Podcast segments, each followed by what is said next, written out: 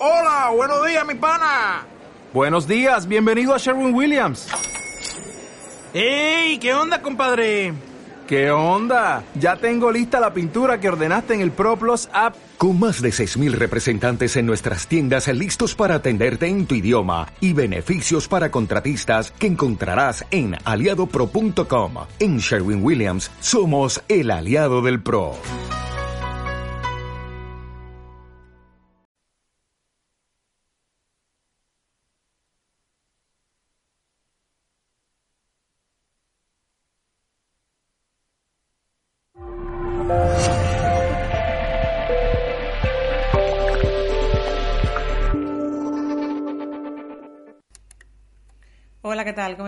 Bienvenidos y bienvenidas a Mindalia Televisión.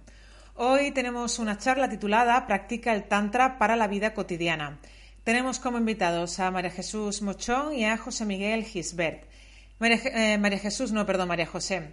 Eh, María José es licenciada en psicología, especializada en los procesos vitales de la mujer, en menstruación, maternidad y menopausia. Es también, está formada también en Tantra, sanación sexual y en terapia familiar, familiar sistémica. Por otro lado tenemos a José Miguel Gisbert.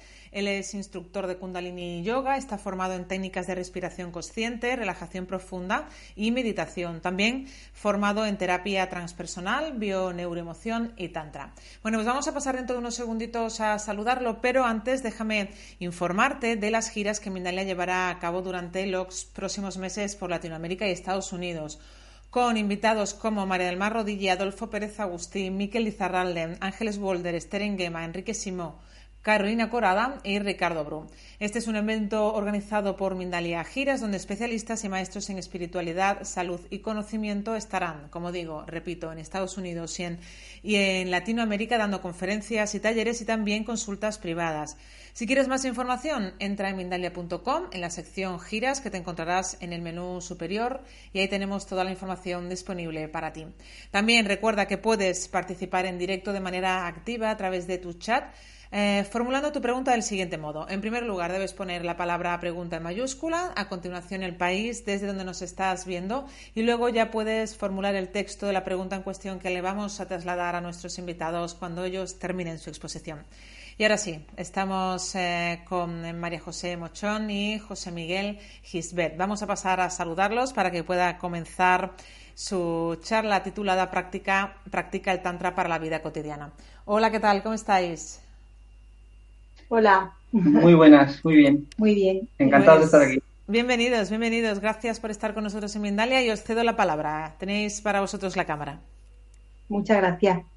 Lo primero es daros las gracias, dar las gracias a Mindalia por este espacio que nos eh, ha prestado. Eh, dar las gracias a la gente que nos escucha, que se va a dedicar un ratito de su tiempo, que sabemos que no nos sobra a nadie para estar con nosotros. Y, bueno, querríamos empezar por eso de, de cuidar el tiempo de cada uno, eh, indicar por qué es importante que la gente se quede a escucharnos este ratito, ¿no? Antes me gustaría hacer un resumen para que la gente que nos está escuchando pues sepa un poco cómo se va a desarrollar la, charla que vamos a hacer. Entonces, en, inicio vamos a contar, como decía María José, eh, para quién está dirigido este, este tipo de charla. Vamos a mm, contar mm, qué te puede ofrecer o en qué te puede ayudar el Tantra.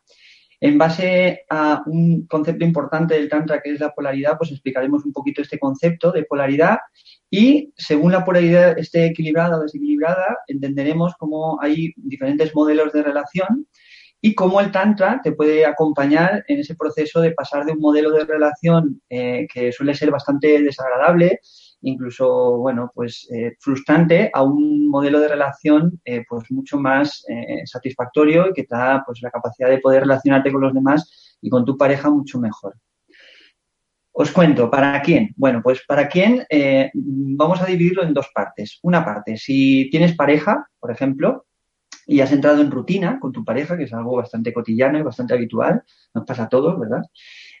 bueno, pues esta charla puede ayudarte un poco a, entender pues, pues, cómo puede ser el proceso de recuperar de nuevo eh, el impulso y la vitalidad para poder relacionarte con más entusiasmo con, la persona con la que compartes tu vida. Eh, no solo en rutina, puedes haber entrado en rutina, pero a lo mejor incluso mm, hay eh, situaciones de, incomodidad, de dificultad, de conflictos, de peleas. Eh, también te puede ayudar esta charla a entender un poco cómo salir de ello y volver a recuperar tu, capacidad de relacionarte mejor con tu pareja. Eh, no solo esto, también si tienes pareja y has perdido, pues bueno, el apetito sexual con la, persona con la que tienes tu sexualidad, pues, pues te puede venir bien. E incluso teniendo pareja y yéndote todo bien y teniendo una buena sexualidad, el tantra también te puede ayudar a tener una visión más amplia de lo que es la sexualidad y mm, te puede ayudar a mejorar tu sexualidad. Bien, eh, hay personas que tienen una buena sexualidad, que tienen una buena relación, pero que creen que puede haber algo más, ¿no? Es como para trabajar en, procesos de trabajo, de acrecentar la conciencia. Y, bueno, hemos hablado de las personas que tienen pareja, pero si no tienes pareja y, por ejemplo, deseas tenerla y has tenido algunas relaciones de pareja, pero no te han ido bien, pues también el Tantra te puede ayudar. Esta charla te puede ayudar a entender y a tener herramientas que te pueden ayudar a, bueno, o a tener pareja o a tener una mejor relación. Incluso si no tienes pareja y no quieres tenerla, te puede ayudar también a entender cómo o, aprender a, cómo tener una mejor relación contigo misma, contigo mismo, eh, en relación a todo, pero sobre todo también dirigido al tema de la sexualidad, cómo puede mejorar también tu sexualidad con, con lo que te vamos a ir contando. ¿vale? Pues un poco sería ese el resumen de mm, para quién va dirigida esta charla. Si no te has visto reflejado o reflejada en estos aspectos, pues bueno, quizá esta charla no es para ti. Vamos a centrarnos y vamos a continuar. Entonces, mm, vamos a decir eh, que Tantra te ayuda así concretamente a hacerte cargo de ti misma, de ti mismo. Te, ayuda a entender que eres el responsable de tu vida, la responsable de tu vida y la creadora. Así que Tantra pone el poder siempre en ti, en que tú manejes eh, las riendas de tu vida. Tantra te va a ayudar a soltar todos los bloqueos, em, todos estos impedimentos que hace que el amor no esté presente en tu vida, no fluya en tu vida. Estamos diseñados para que el amor esté vibrando en nuestro cuerpo todo el tiempo y si no es así es porque hay bloqueos eh, presentes y antiguos que están impidiendo que ese amor fluya por el cuerpo. Y también, como un poco ha comentado José Miguel, eh, nos va a ayudar a equilibrar eh, las dos polaridades. Todos, hombres y mujeres, tenemos una polaridad masculina, un principio masculino eh, en nosotros y también un principio femenino. En la medida en que esas dos polaridades se armonicen en nosotros, es que vamos a tener una vida más feliz con nosotros mismos y más tántrica, que digo yo, y, y también con los demás. ahondamos un poco en lo que es la polaridad. Yo creo que sí, que es interesante que andemos en, el concepto de polaridad. Eh, cuenta la leyenda, ¿no? un poco de mitología tántrica, que en el principio eh, era el uno, estaba Brahma, que es el dios creador eh, del Tantra. Pero como el uno era tan difícil de, entender o, de aprender, se dividió en dos, en Sakti y en Siva. Sakti representa el principio femenino, la polaridad femenina, y Siva el principio masculino, la, polaridad femenina. Toda la creación, todo lo que vemos en nuestro día a día tiene, está eh, fundamentado por esa danza, por, e, por ese de Siva y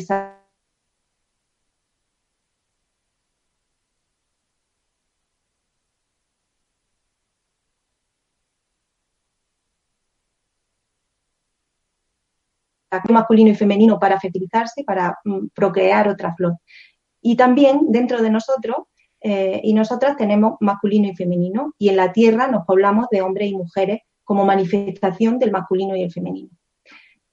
Bueno, es algo que se entiende de una manera muy sencilla con el tema de, la polaridad de los imanes. Cuando realmente fluye en la naturaleza y en las relaciones y en la vida eh, y todo va bien, tiene que ver con una polaridad en la que se encuentra un polo positivo y un polo negativo y eso se atrae y eso se funde y eso como consecuencia de la unión pues genera, ¿no? Eh, a través del sol, en la tierra pues crecen las plantas, el agua está ahí también presente. Entonces, en la medida en que esas dos polaridades mm, se desconectan o se une positivo con positivo o se une negativo con negativo, pues entonces ahí hay un rechazo y no hay una fusión, no hay una unión y no, no hay un proceso natural de fluidez nosotros estamos hablándote de Tantra en relación a la vida cotidiana y en la vida cotidiana pues hay relaciones. Y bueno, la vía del Tantra es una vía de trabajo a dos también. Entonces, bueno, pues nos vamos a centrar en hablar un poco de pues, los modelos de relación en base a que esa polaridad masculina-femenina en cada persona cuando entras en relación con otro, pues estén en equilibrio o en desequilibrio. Según se esté en equilibrio o en desequilibrio con, la polaridad, pues se van a generar diferentes tipos de relación. Y yo creo que ya es momento de, contar el modelo que un poco está es mm, sujeto al, paradigma del pasado, o podemos decir que es del pasado, aunque también en el presente se vive. Vamos a hablar de una manera general pero claro que hay casos de modelos de relación de todos los tipos en el presente. Bueno, ahora veremos que no es que hay casos, es que todos vivimos momentos, siendo honestos, de, ese modelo. Bueno, vamos a contar que vamos a hablar de tres modelos de relación. ¿no? El primer modelo de relación que, eh, al que José Miguel estaba haciendo referencia eh, es un modelo de dependencia en los modelos de, en las relaciones de dependencia hay dos polos muy marcados, un masculino, una polaridad masculina y una femenina, pero no están bien equilibrados, no están armonizados y no se no, están conectados entre sí, no se ven, digamos, ¿no? por eso él hacía alusión un poco al pasado, ¿no? El típico, mm, lo vamos a decir claro, ¿no? El típico macho y la típica maruja tienen un contrato en sí, él trae el dinero a casa y ella pone el plato de comida. Entonces hay dos polos, femenino y masculino, pero son dos polos eh, heridos en su, en su polaridad, ¿no? La herida de ella, digamos, es que él le deje por otra, es que no le vea, no le mire, no le preste atención. Y la herida de él es que ella no le apoye en su propósito, en sus logros. También el abandono, ¿no? Entonces hay dos, dos polos, masculino y femenino, pero ambos están heridos y se relacionan desde esa herida, ¿no? Sí, para entenderlo pedagógicamente, María José ha comentado que sería el típico macho y la típica maruja. Y eso puede hacernos ver que eso es del pasado, pero realmente en la vida cotidiana y en las relaciones de pareja y en las relaciones también con, bueno, pues con la familia, con, el compañero de trabajo y con amigos, serán situaciones en las que se presenta esa situación que, bueno, es más sutil, pero que está denotando que ahí hay heridas que impiden que, haya una atracción o una relación de, bueno, pues, pues de, independencia, que ya sería el modelo de relación 2, o de fluidez en la relación. Entonces estamos llenos de ejemplos en la vida cotidiana en los que nos comportamos, mm, bueno, pues con una polaridad muy marcada, macho-hembra, pero a la vez eh, no hay conexión. En este caso, el, el, positivo y el negativo no se, no se atraerían podríamos vernos identificados eh, si en nuestra pareja hay reproche, por ejemplo, o exigencia, eh, eh, en esos momentos estamos transitando por el modelo 1. Normalmente en ese tipo de relación proyectamos fuera, es decir, mm, solemos poner de inicio la responsabilidad fuera. Si yo me enfado porque ella ha hecho algo, pues, pues eso tiene que ver con que, con que la responsable y la culpable de ese acto es ella y, bueno, ahí está pues, siempre el confrontamiento, la pelea y la discusión. Y se mantiene ese tipo de relación por lo que contaba María José, porque hay una especie de acuerdo inconsciente en el que hay un miedo interno, ahí es donde se ve la herida, son miedos, son eh, sentimientos de culpabilidad y situaciones de, bueno, pues de baja autoestima, de baja confianza en uno mismo, que hacen que se mantenga esa relación y que no funcione. Y sí que puede haber atracción sexual, puesto que hay dos polos, pero esa relación sexual, obviamente, como nos relacionamos desde la herida, eh, no es satisfactoria para nada. Eh, pueden ser modelos donde ah, quizá el masculino es agresivo, quizá el femenino finge, quizá el femenino está esperando que acabe cuanto antes, ¿no? Son es, eh, ese tipo de relación sexual la que hay en el modelo. Es un tipo de relación de descarga, que es, bueno, en, en, la visión primitiva, pues hay mucha tensión interna, hay muchos miedos internos, hay una falta de trabajo personal para poder superar todos esos miedos, traumas, creencias limitantes que te permitan poder tener una sexualidad eh, de respeto y de, conciencia, ¿no? Y ahí hay una descarga. Cuando se entra en sexualidad, la pareja entra a descargar una tensión, entonces el otro se lleva la tensión del primero y, y, viceversa, ¿no? En este caso, normalmente se tiende a, generalizar que el, hombre es el que descarga y la mujer es la que se lleva la tensión de, descargada, pero también sucede al revés. Bien, entonces, estamos hablando de un modelo de relación mm, que está en el presente, pero lo vamos a asociar al pasado, porque, bueno, de alguna manera la vida del Tantra lo que, lo que facilita es ese tránsito, ¿no? Para ir a una relación que es el modelo 2, que se da mucho o bastante en la actualidad, sobre todo en, los contextos occidentales donde, nosotros vivimos, ¿no? Claro, en el modelo 2, que es de independencia, eh, la mujer eh, se ha polarizado al masculino, ¿no? Mm, viviendo en una relación donde se ha sentido muy dependiente de él, sobre todo económicamente, pero también emocionalmente, eh, hemos decidido eh, hacernos independientes, independientes, ganar nuestro propio dinero y como ser autosuficientes nosotras mismas. ¿Qué ha pasado en esa relación? Que es la que a la que estamos tendiendo ahora, como tú dices, ¿no? Eh, que las chicas, las mujeres, nos hemos polarizado al masculino. Entonces, la relación entre ambos tampoco es desde el amor o desde el vernos, el cooperar, el comprendernos, sino que también hay, hay una herida de, competencia, ¿no? Nos relacionamos eh, compitiendo, intentando, mm, pues, al menos ser igual que él o, si no, mejor. Y esa es la herida, ¿no? Que él no sea más que yo y ellos, que ella no sea más que yo. Eh, nos hemos convertido en compañeros de piso y, poco más. No hay. hay una, una dos, o sea, dos polos positivos o, dos negativos que, lo que hacen es eh, repelerse. Hay independencia, hemos avanzado, ha habido un avance porque se ha pasado de la dependencia a la independencia, eso está muy bien, pero todavía no hay una relación sana. De hecho, hay un montón de separaciones y eso tiene que ver con que mm, el modelo de independencia mejora con respecto al, al modelo de dependencia, pero no hemos llegado al final. Es decir, no hemos llegado a un modelo de relación satisfactorio. Yo insisto bastante, cuando estamos hablando nos, referimos a las relaciones de pareja, pero todo esto se puede trasladar a las relaciones de trabajo, a las relaciones de amistad y a las relaciones de familia, con hermanos, con hijos, etcétera. Funciona igualmente.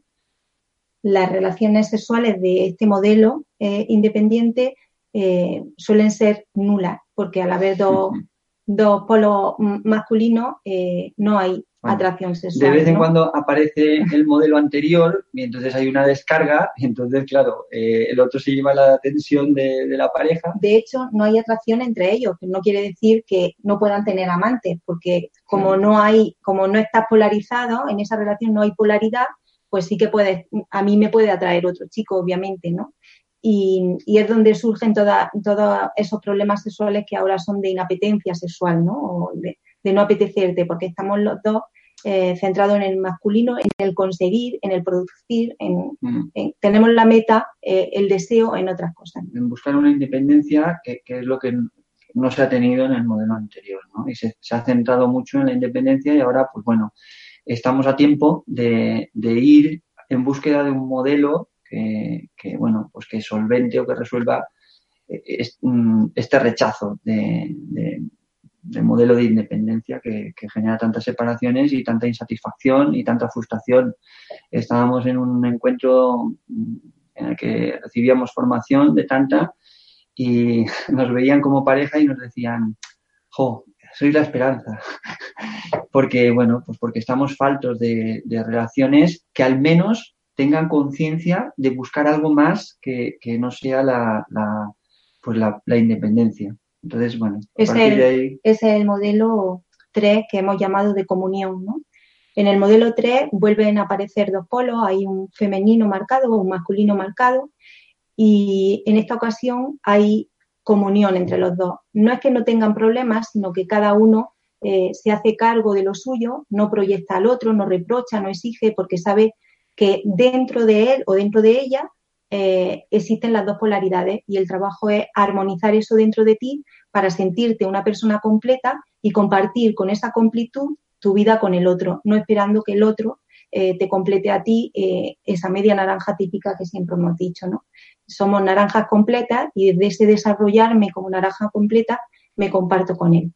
Entonces ese modelo de comunión mm, vuelve a haber polaridad, como hemos dicho, y, y la relación sexual eh, también es consciente, ¿no? E, con, todo mi yo completo, no voy esperando que él cubra mis necesidades sexuales o me haga algo mejor o me haga algo peor, ¿no? Yo ya sé y soy responsable también de mi placer y lo comparto con, con mi compañero o con mi compañera. Se funden las dos independencias en, en, en una comunión que permite que, bueno, pues se dé un modelo de relación del futuro, aunque a mí me gusta ser positivo y entender que, que, bueno, que eso está más cerca del presente que del futuro. Eh, bueno, esto que os hemos contado, estos tres modelos de relación generales y básicos, podríamos profundizar más, no vamos a tener tiempo, eh, son la esencia de, de, del Tantra. El Tantra. Bueno, los tres modelos no son la esencia, ¿no? Son un recorrido que Tantra te ayuda a transitar de, una, de un modelo. Es como para poder entender en plan práctico para qué nos, para qué nos puede servir el Tantra, ¿no? Porque, bueno, la idea de Tantra en, en, muchas concepciones, muchas personas entienden que tienen que ver mucho con la sexualidad y realmente el Tantra tiene que ver con un, un trabajo de autoconocimiento que ahora comentaremos cómo, cómo nos puede ayudar el Tantra a transitar del, del nivel o sea, del modelo 1 de dependencia hacia el de independencia, incluso hacia el de comunión. ¿no?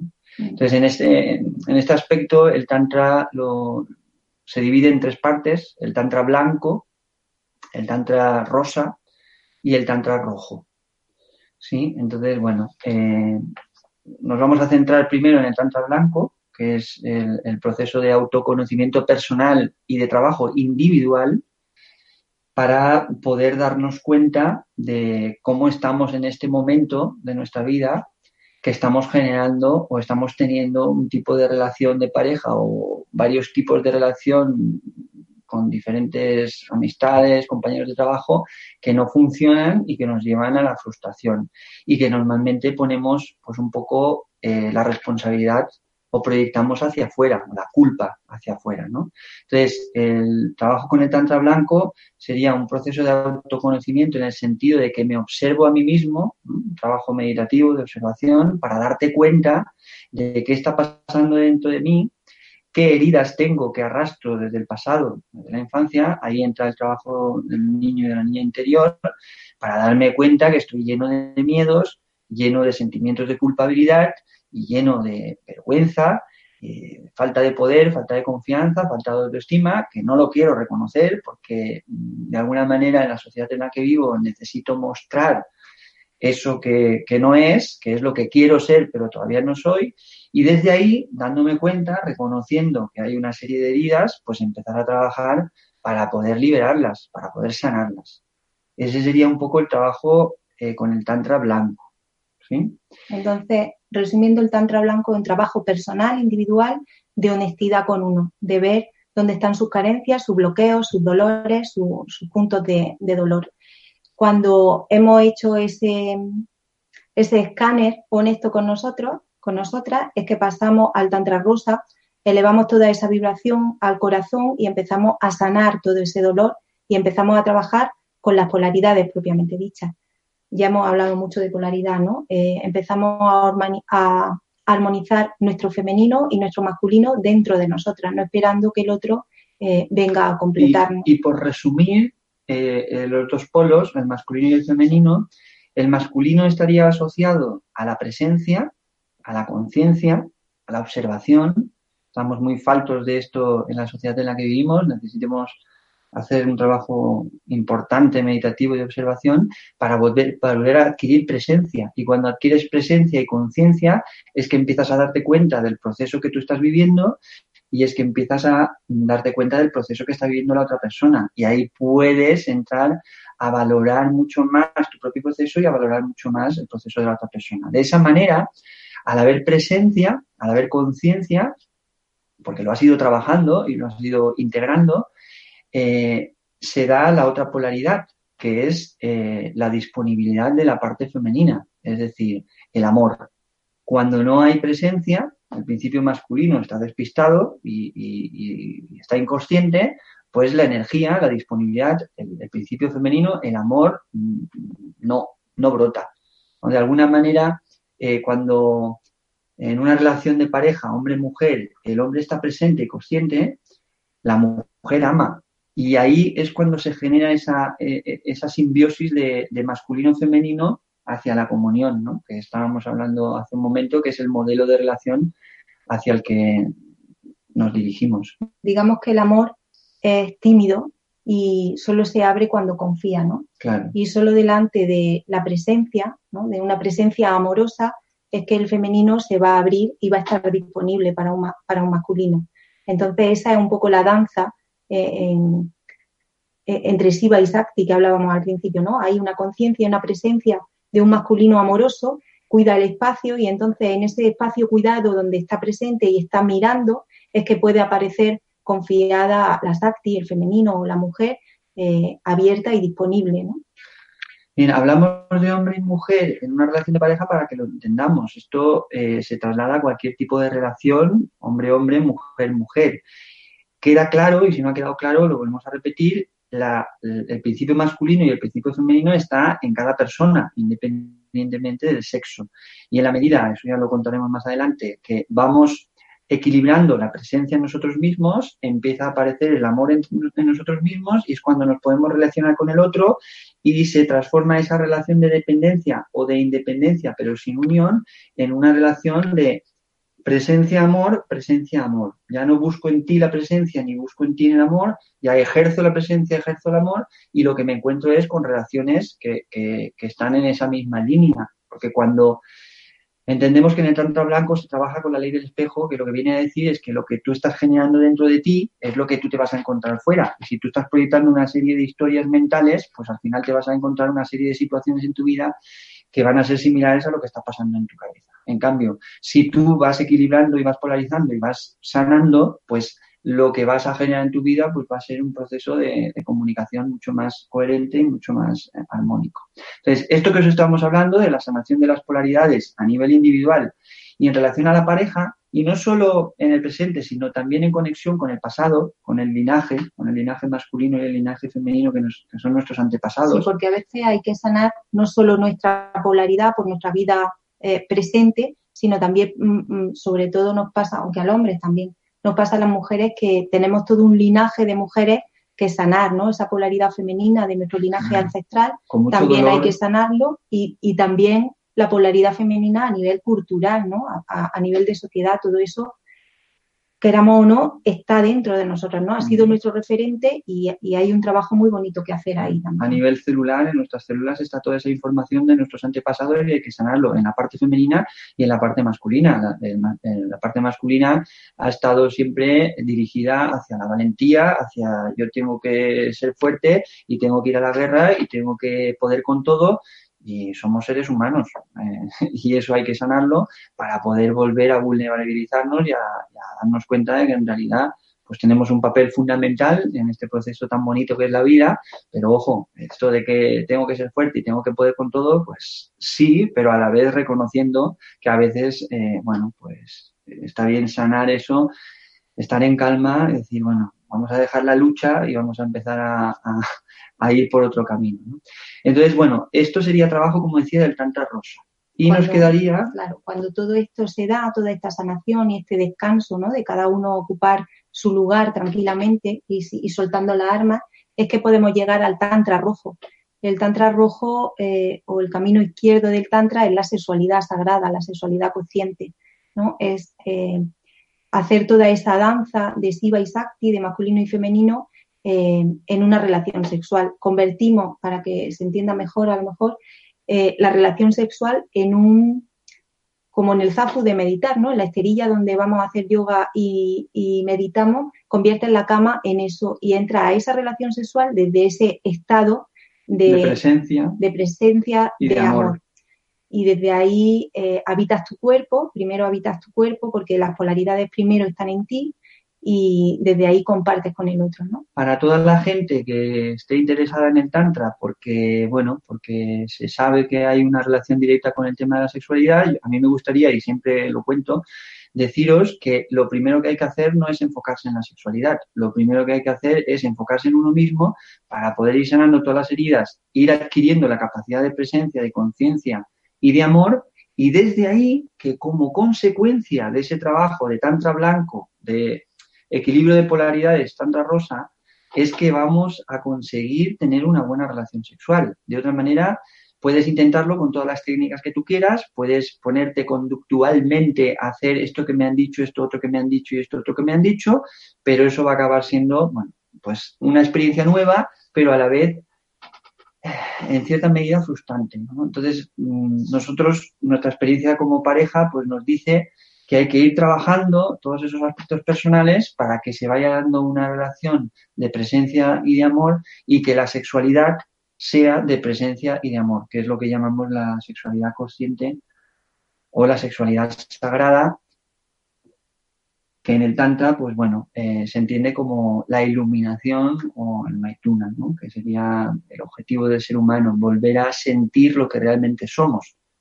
Eh, bueno, pues en el modelo de relación eh, comunión, somos uno como unión, como nos unimos, y somos luz, que bueno, de alguna manera es pues esa luz que brilla de amor que, que nos acompaña siempre, que siempre estuvo, siempre está y siempre estará, y que al igual que otras tradiciones, también la tradición tántrica mm, nos acompaña y nos facilita pues poder transitar todo este recorrido tan bonito, eh, tan asombroso y a la vez también, mm, no dejamos de decirlo, difícil. Porque, claro, cuando hablamos de Tantra, hablamos de toda una vida. El Tantra blanco es para toda la vida, trabajo personal e individual, no se acaba nunca. Tú vas trabajándote y van apareciendo capas nuevas que antes ignorabas esas son sorpresas que te vas llevando. En la medida en que vas teniendo satisfacciones, pues vas teniendo retos nuevos. También es muy bonito, pero ya te digo que a veces es difícil y se pasa mal. Se pasa mal porque no estamos acostumbrados a ir hacia ese objetivo. Entonces, mm, no podemos sentirnos cómodos si salimos de nuestro círculo de confort. Mm, no te puedes eh, sentir cómodo si vas a un camino que no conoces. Eh, pero es que realmente si no transitas un camino que no conoces, no vas a poder llegar a un sitio diferente. Hay una imagen muy bonita con eso, ¿no? Lo de sacar agua de un pozo.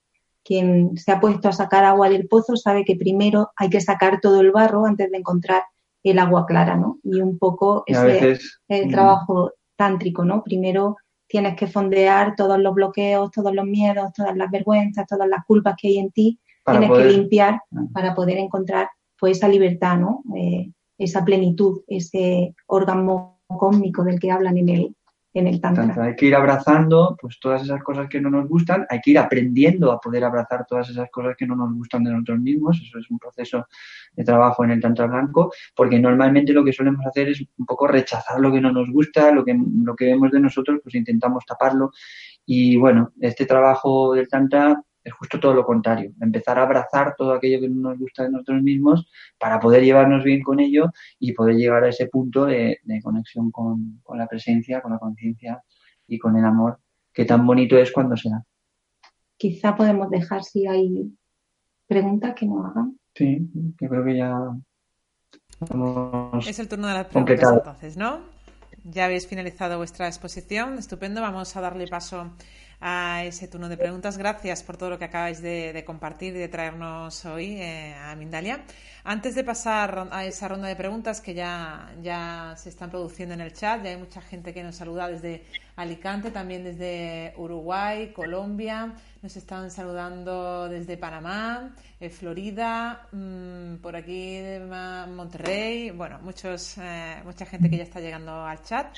Y bueno, antes de, pasar a esa ronda, vamos a recordarles a todos las giras que tenemos programadas en, esto, en los próximos meses a Estados Unidos y a Latinoamérica, con María del Mar Rodilla, Adolfo Pérez Agustín, Miquel Izarralde, Ángeles Walder, Esther Enguema, Enrique Simó, Carolina Corada y Ricardo Bru.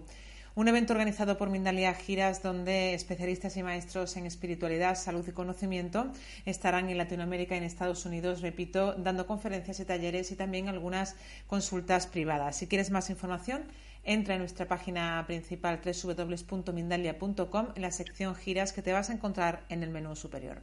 Y ahora sí, vamos a pasar ya a ese, turno de preguntas. Bueno, pues em, vamos a darle paso a, a Gonzalo desde Argentina. ¿Qué hay de la práctica del tantra y la autosexualidad? Es decir, ¿se puede practicar tantra sin pareja?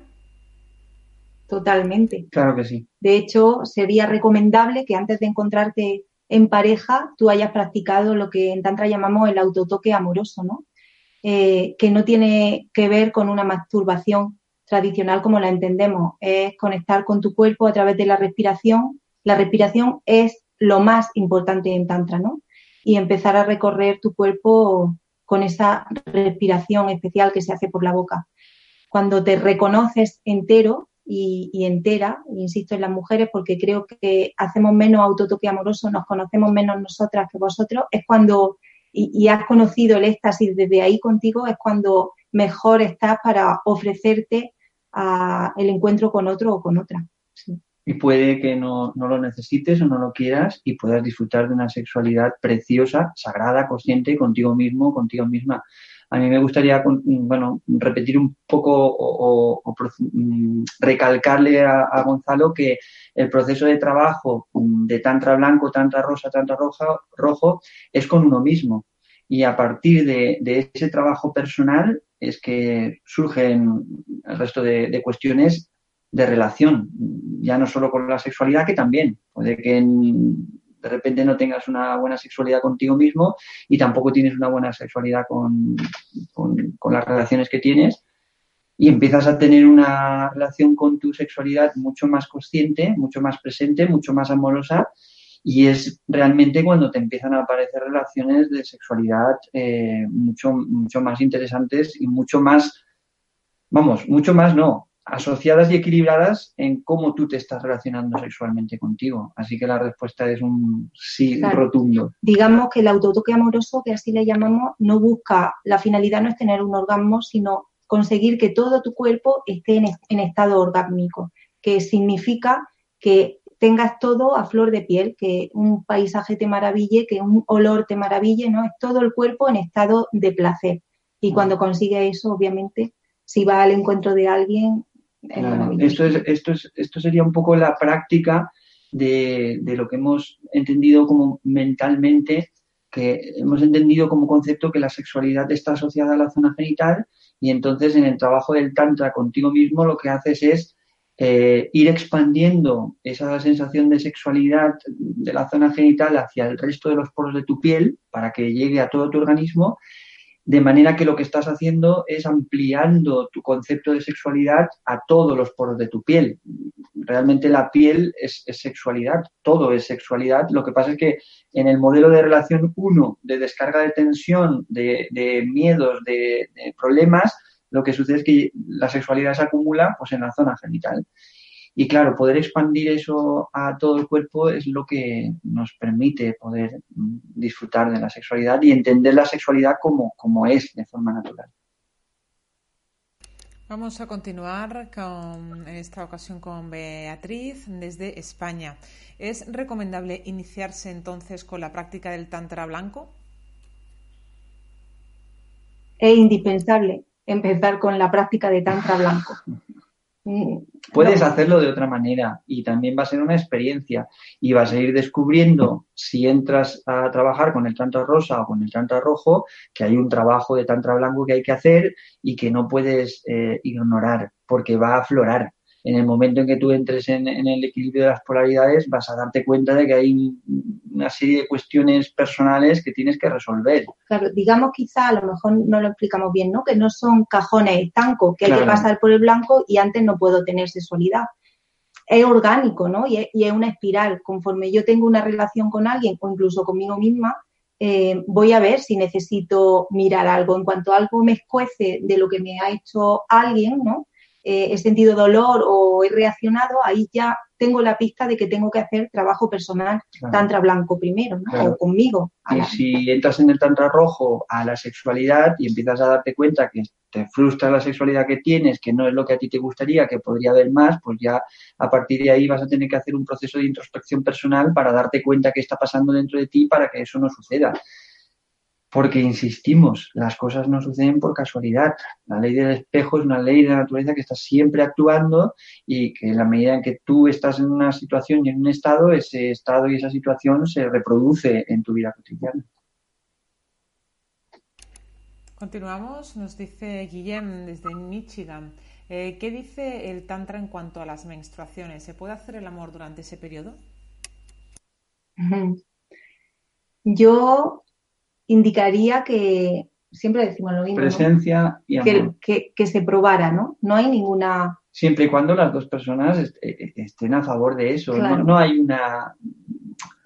No hay un. Se puede encontrar que, según lo que leas, puedes encontrar que sí, puedes encontrar que no. A nosotros nos gusta decir que cada uno explore con consentimiento con, del con otro. conciencia, con presencia y con amor, eh, que se llegue a, una, a, a un acuerdo. Si realmente la persona que está teniendo la menstruación no le gusta y no le apetece, pues, pues no, independientemente que la otra persona quiera. En Y- algunos sitios sí que se dice, ¿no? Que los, los dos fluidos más sagrados que vienen directamente de, del cielo y de las estrellas son la menstruación y el semen masculino, ¿no? Y que juntos ya son el elixir bomba. Pero bueno, son eh, leyendas, ritos, o cosas que nos gusta leer, a nosotros por lo menos, pero a lo que siempre invitamos es que cada uno explore y sienta, ¿no? El trabajo con el tantra es estar en el cuerpo. Entonces, si yo me permito explorar eso con consentimiento, eh, tengo que estar presente a ver qué me hace sentir. Y si Mm. me hace sentir maravilloso, da igual que yo lea que eso no está bien, porque es que a mí me hace sentir maravilloso y al revés, si a mí me hace sentir muy mal, pues da igual que yo lea eh, eso que maravilloso, porque a mí me hace sentir mal. hay una definición de Tantra muy bonita que a nosotros nos gusta mucho, que tiene que ver precisamente con esto, ¿no? Eh, come con conciencia, caga con conciencia, hace el amor con conciencia, trabaja con conciencia, eso es Tantra, ¿no? Entonces, cualquier situación de tu vida, esta que nos, que nos expone eh, esta persona, pues con conciencia, dándote cuenta, respetando tu proceso, el proceso de la otra persona y experimentando para poder decidir por ti mismo, ¿no? Por ti mismo. Siempre la, la Claro. palabra más, más entendible que hay para mí en este, en este aspecto es depende. ¿Depende de qué? Pues de las dos personas o de las tres personas o de las cinco personas que están en ese momento. ¿No? Lo Pero que- hagas lo que hagas, es lo que tú dices, ¿no? Tú dices con conciencia, a mí me gusta decir, haz lo sagrado, ¿no? Como cuando alguien entra a un ritual, a una iglesia, haz- sea lo que sea que haga, hazlo con, con con, e- respeto. con esa sensación de que lo que vas a hacer es sagrado, ¿no? Como si es poner la mesa o fregar los platos, a esa, ese trabajo dentro de ti de saber que vas a hacer algo sagrado. Y eso es tantra al fin y al cabo. ¿no? Pues continuamos con Loles desde España. ¿Es natural que el apetito sexual con tu pareja vaya a más cuanto más cómoda te encuentres? Creo que puede haber un hilo muy fino a crear adicciones, ¿cierto? Yo no acabo de entender la pregunta. Yo entiendo que cuanto más cómoda esté, un poco lo hemos hablado antes, cuando una mujer tiene mucha confianza con él, porque tiene un masculino presente eh, eh, de forma amorosa, te es más fácil abrirte y, y hay más atracción sexual. Lo que no entiendo Claro, es lo de eh, lo que pregunta de, la, de la la adicción. adicción. Si tú estás completa en ti y no le necesitas, no hay ninguna adicción, te gusta compartirte. Ahora, si, si es una dependencia porque lo necesitas para sentirte completa, podría mm, ser una adicción, ¿no? Más ahí- que adicción, pues una dependencia que hay que trabajar y hay que sanar. Ahí está el trabajo del tantra blanco, que es la observación para darte cuenta de si realmente estás cómodo y estás disfrutando o realmente has, has entrado en, un, en, pues en una adicción, ¿no? Que, que la adicción al final es una dependencia y si no lo tienes no puedes vivir con ello, pues eh, qué mejor que probarlo. Prueba a no tenerlo y si no puedes estar sin ello, pues ahí hay un- una cuestión que trabajar en tantra blanco, que sería de, proceso personal, para poder sanar eso que te genera la adicción, que no tiene que ver tanto con, con- con el hecho de que sea cómodo, cómodo para ti en, en la relación sexual, ¿no? Continuamos eh, con María. Eh, ¿Qué sucede o significa cuando en una relación sexual con, con la pareja se llega al orgasmo y se siente que una luz blanca y una gran energía sale del cuerpo desde la cabeza? ¿Y cuál era la pregunta? ¿Qué, qué, su- ¿Qué? qué Sí, ¿qué, sucede? qué significa esto? ¿Qué significa?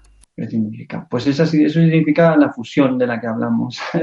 Claro, depende cómo lo haya vivido. Claro. Si lo ha vivido como que se le va la cabeza, que sale de su cuerpo y siente que se muere, pues a lo mejor No, ¿sabes qué pasa? Que lo que tú sientes con respecto a lo que sucede eh, normalmente suele marcar la experiencia. ¿Qué significa la experiencia? Pues significa más lo que tú has sentido. Si tú has sentido algo desagradable, pues estás eh, significando eso desagradable. Si tú has sentido algo agradable, pues está significando, ¿no? Hay que, hay que ahondar y observar y hacer un trabajo de introspección, pero en realidad lo, lo, lo, que acabamos de decir, lo que tú has experimentado. ¿Qué significa lo que tú has experimentado? En realidad, esto está, está escrito, ¿no? Y al final es la subida de la energía en fusión, la energía kundalini reside en la base de la columna y cuando se estimula a través de la presencia, pues hay una conexión directa de presencia y amor y es esa posible sensación de luz que sube por la corona porque la corona, la parte alta, es, el, centro superior, el centro superior de los chakras, de los centros energéticos, está precisamente asociado a, esa conciencia, ¿no? Entonces cuando el amor fluye en conciencia, pues hay una sensación de luz blanca que simboliza cuando uno está energía. ahí, sí que es verdad que puede mm, sentir miedo, ¿no? Si es la primera vez que lo pero el miedo, fíjate qué cosa, ¿no? Cuando tienes miedo, la experiencia desaparece, ¿no? El miedo es tan potente que puede cortar eso.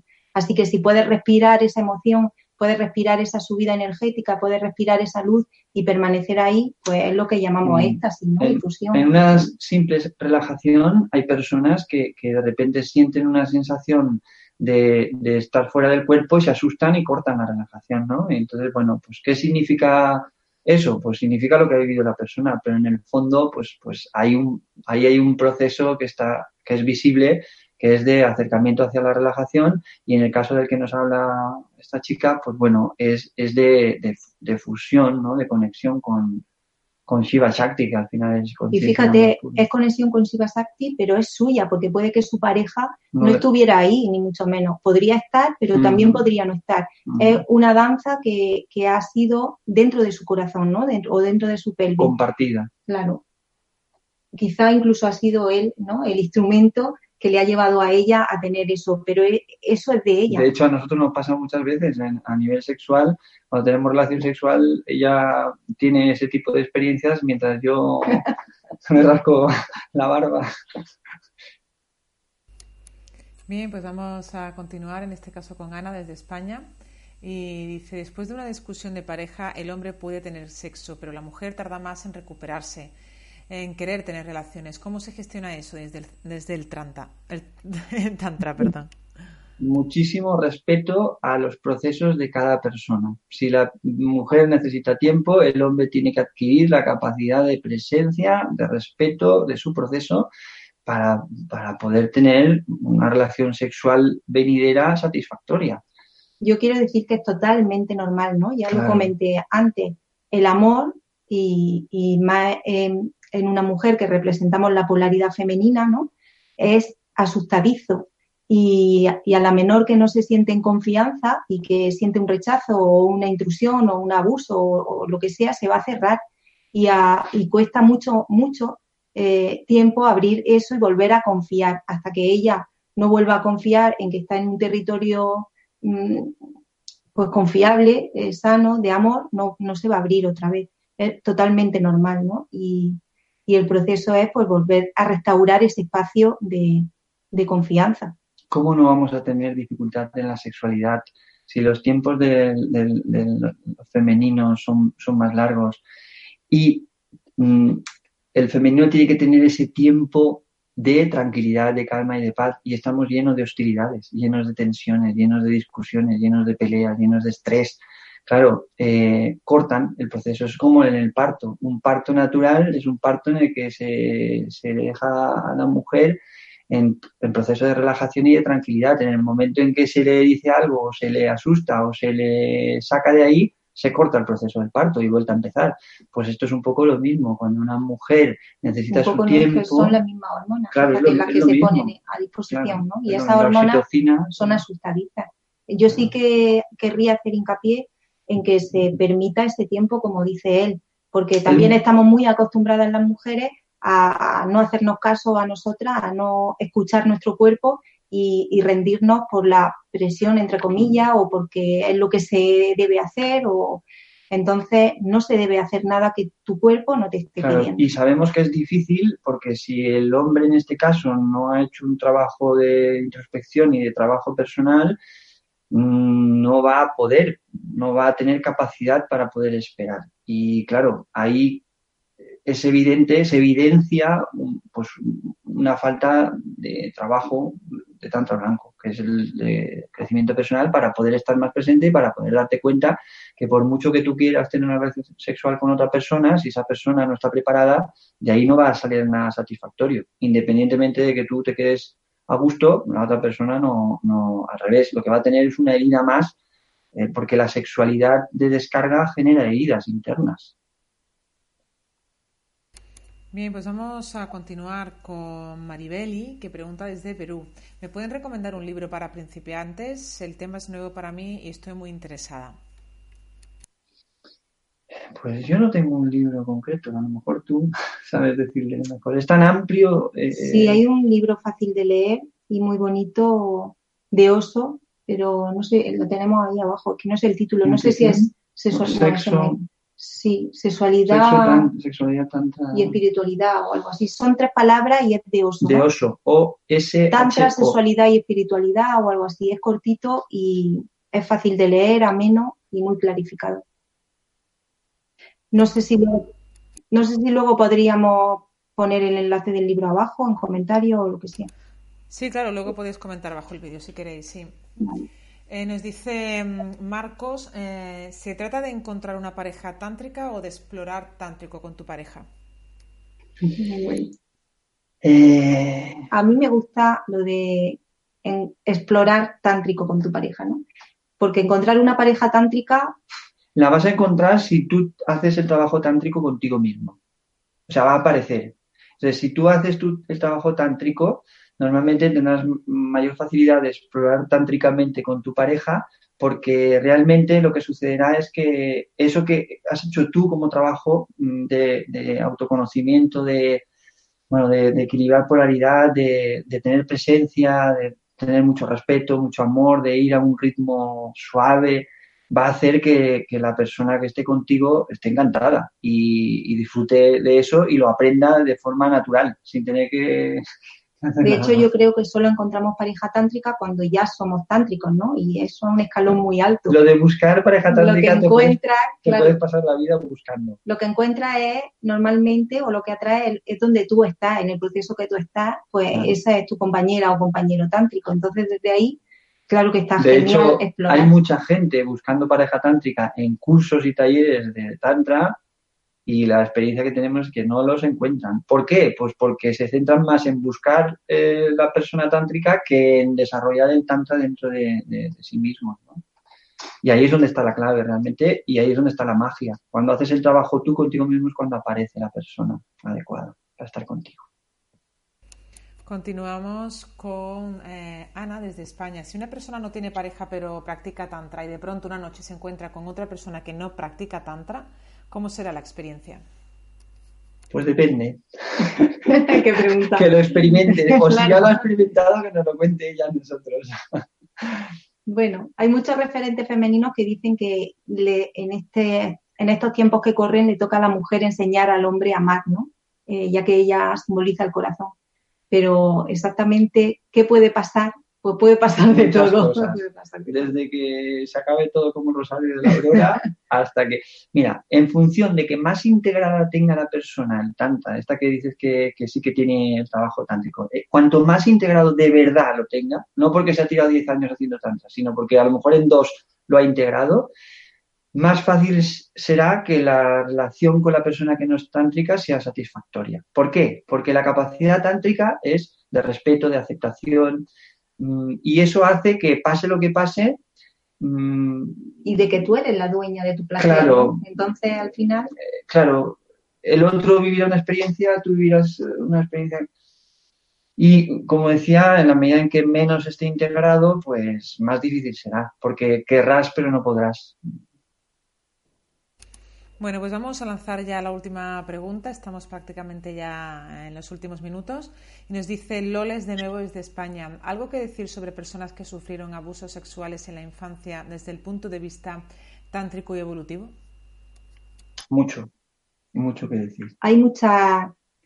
50, 60, 70. Sí, pero bueno, hay muchas dinámicas, no sé cómo llamarle, eh, técnicas tántricas que, que trabajan ¿no? en, el, en, el, en el escalón, en el cajón que hemos contado de sanar la polaridad, eh, sanamos las heridas de abuso del femenino, ¿no? y, también del masculino. Entonces hay muchas dinámicas eh, que trabajan el tacto, el masaje en el punto sagrado, que no son para buscar el placer, sino precisamente para liberar toda esa memoria y esos dolores de abuso que... La cura sexual, por ejemplo, es un trabajo precioso y también duro y difícil, intenso, porque saca todas esas cuestiones del pasado que permite que, la, la, mujer o el hombre, en cualquiera de los dos casos, pues, pues pueda traspasar ¿no? ese límite que probablemente le está impidiendo tener una sexualidad eh, placentera en relación a que bueno pues que se ha tenido un abuso.